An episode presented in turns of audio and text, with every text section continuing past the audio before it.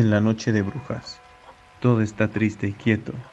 Es bien sabido por ocultistas, magos, brujas y alguno que otro supersticioso que en esta noche especial del año las energías del más allá están libres y se hacen presentes en el más acá.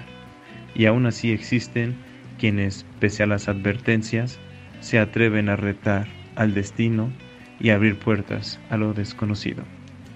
Ponte cómodo, acerca aquella bebida, enciende un cigarro y tómate un minuto para escuchar este relato.